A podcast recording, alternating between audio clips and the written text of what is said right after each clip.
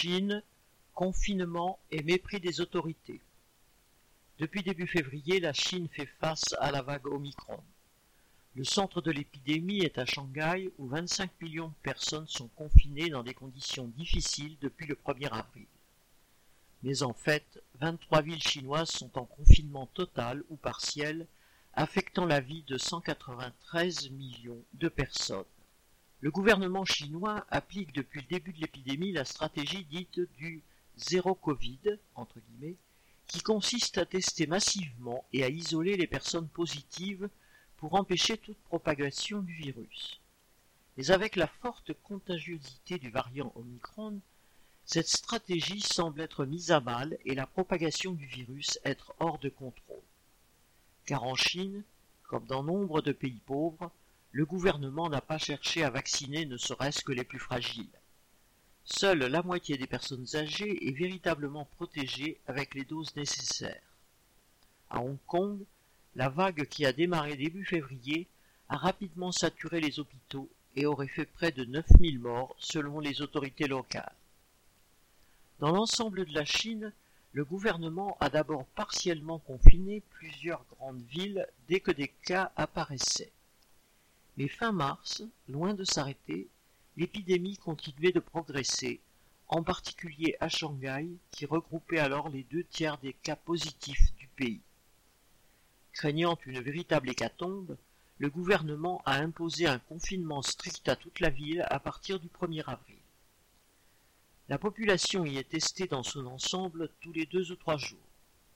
Des dizaines de milliers de personnes positives sont enfermées dans des centres d'isolement, qu'elles aient des symptômes ou pas, dans des conditions précaires, sans eau courante ni intimité, des conditions qui révèlent tout le mépris social des autorités. Des vidéos ont montré des enfants et nourrissons testés positifs séparés de leurs parents, entassés sur des lits d'hôpitaux. Alors que les plus riches comme à Hong Kong se sont exilés, les plus pauvres restent coincés chez eux, sous la surveillance de la police. À Shanghai, les habitants ont réagi par des pétitions, des protestations en bas des immeubles, des sifflements collectifs. Si, dans les grandes entreprises, l'État assure au moins en partie la paye des travailleurs, nombre d'indépendants, de journaliers, d'ouvriers à la tâche ont perdu leurs revenus. Des livreurs dorment dans la rue, n'osant pas revenir chez eux de peur de ne pouvoir ressortir travailler. Ces situations précaires touchent particulièrement les travailleurs migrants, ceux qui n'ont pas de permis de résidence permanent dans ces grandes villes. Plusieurs manifestations de travailleurs de Shenzhen en colère ont d'ailleurs été rapportées. Des chantiers ont été fermés après la découverte d'un ou plusieurs cas positifs, laissant bien des migrants sans revenus. Ils ne sont pas les seuls, puisqu'à Shenzhen, selon China Labor Bulletin, CLB, les entreprises d'Internet comme Tencent, Alibaba, JD.com et bien d'autres, estimant que la crise est loin d'être finie, ont profité du confinement pour licencier 10, 25 ou 50% de leurs employés. À Shanghai, le patronat local et les représentants des firmes occidentales ont aussi protesté contre le confinement qui entame leurs profits. Mais ils ont, eux, obtenu gain de cause.